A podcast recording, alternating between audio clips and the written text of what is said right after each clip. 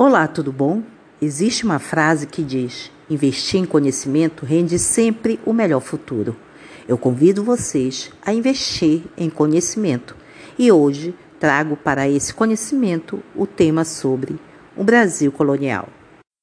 O Brasil colonial consideramos como Brasil colonial o período que compreende a chegada dos portugueses ao território do atual Brasil em abril de 1500, século XVI, até a emancipação política brasileira formalmente ocorrida em setembro de 1822. Dentro desse período, podemos destacar vários acontecimentos importantes de nossa história, de acordo com os critérios estabelecidos pela dita história oficial, marcada pela supervalorização de meras datas e heróis da pátria. Contudo, nos interessa aqui aprender o processo tenso e conflituoso de constituição da sociedade brasileira ao longo dos séculos, entendido em uma amplitude que abarca a pluralidade de sujeitos, valores e projetos inseridos na dinâmica social, política, econômica e cultural da história do Brasil. E para facilitar esse entendimento, né, para fins didáticos, é, de forma linear, começamos desde a chegada dos portugueses ao território brasileiro no ano de 1500, com a suposta descoberta de novas terras. Mas aí eu pergunto: como é possível descobrir um território que já é habitado? Essa pergunta é interessante e demonstra exatamente o que aconteceu no Brasil de 1500. Supostamente, a frota portuguesa, liderada por Pedro Álvares Cabral, se dirigia às Índias, mas devido às dificuldades de navegação do Oceano Atlântico, os portugueses se perderam e acabaram por descobrir, em aspas, o Brasil. Essa, essa visão de descobrimento merece ressalvas, em especial sobre dois pontos básicos. Em primeiro lugar, o conceito de descobrimento deve ser pensado com, cuida com cuidado, pois as terras descobertas pelos portugueses já eram habitadas durante séculos por uma diversidade de povos indígenas. Em segundo plano, Vale ressaltar que os portugueses já possuíam conhecimentos significativos acerca das terras americanas antes de 1500, fato comprovado pela assinatura do Tratado de Tordesilhas. Esse documento, inicialmente discutido em 1493 e sancionado pelo Papa Alexandre VI, de acordo com a bula intercoetera, eh, dividia as terras desse novo mundo, aqui na América, a 100 léguas do arquipélago de Cabo Verde,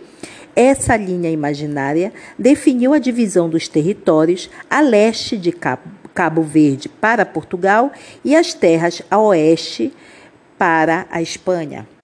O tratado desagradou os portugueses e em 1494 foi modificado, definindo o novo marco divisor das possessões de Portugal e Espanha, a 370 léguas do arquipélago de Cabo Verde, no mesmo sentido do acordo anterior.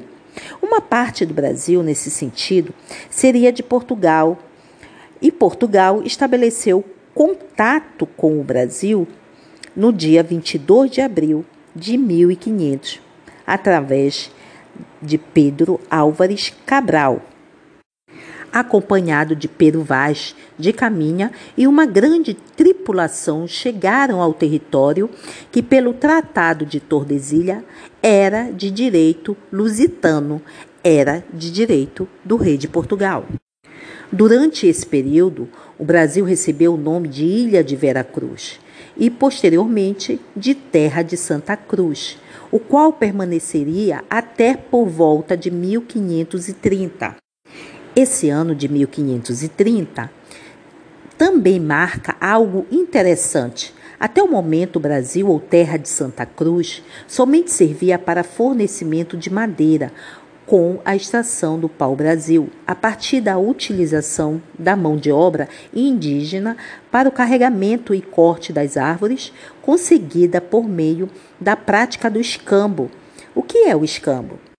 O escambo era quando os portugueses trocavam diferentes produtos, como espelhos, facas, peças de roupas, com os indígenas. Esse certo é, desinteresse por parte do governo português nas terras conquistadas na América justifica-se pelo fato de que Portugal voltava suas atenções para o lucrativo comércio de especiarias com o Oriente. Somente no final da década de 1520, os portugueses decidiram aplicar medidas mais abrangentes para povoar e colonizar o Brasil, em função do assédio de navegadores europeus, so sobretudo os franceses, ao litoral brasileiro.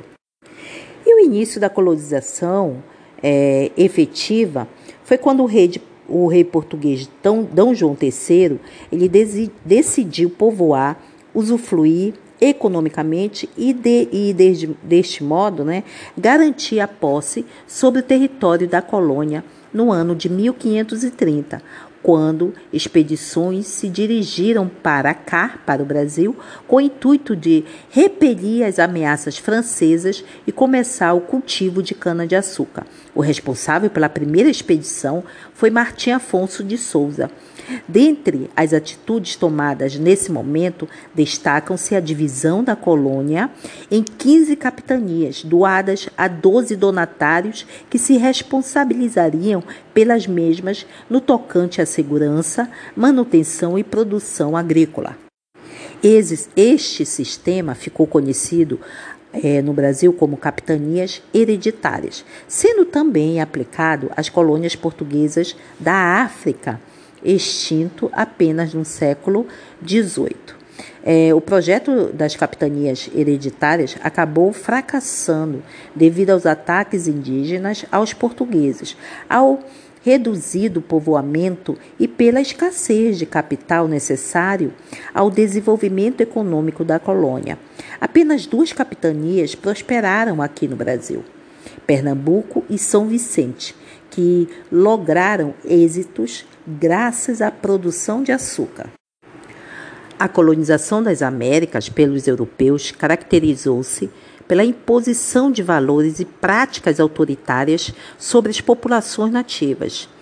Para isso, contribuiu a presença do que chamamos de etnocentrismo, isto é, o julgamento do outro a partir dos nossos próprios valores. Então, os portugueses eles impuseram a sua cultura e seu tudo aquilo que eles já tinham em, em relação a outra cultura que eles encontraram aqui, que foram a dos indígenas. E não respeitaram o verdadeiro dono da terra, não respeitaram a cultura que já existia entre eles, que era deles. E submeteram-se, né? Submeteu a essa cultura a cultura dos europeus e também transformaram os donos da terra, os indígenas, em escravos. Eles foram intolerantes e ignoraram a diversidade da cultura dos indígenas. O governo geral, então, ele vem com o fracasso das capitanias hereditárias. A coroa portuguesa, ela decidiu alterar a forma de governar a colônia brasileira. Para isso, criando o governo geral em 1548. E o rei Dom João III nomeou para o cargo de governador geral Tomé de Souza, que teria como responsabilidade a busca por fontes de metais preciosos, a defesa ter do território, o povoamento e o aumento da produção agrícola aqui no Brasil.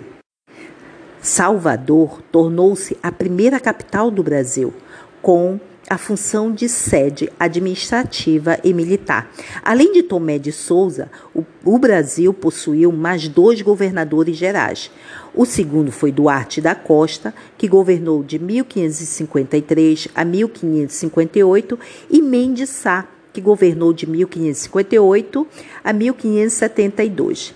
Em 1555, os franceses ignoraram o Tratado de Tordesilhas e invadiram a região da Baía de Guanabara, no Rio de Janeiro, fundando a França Antártica.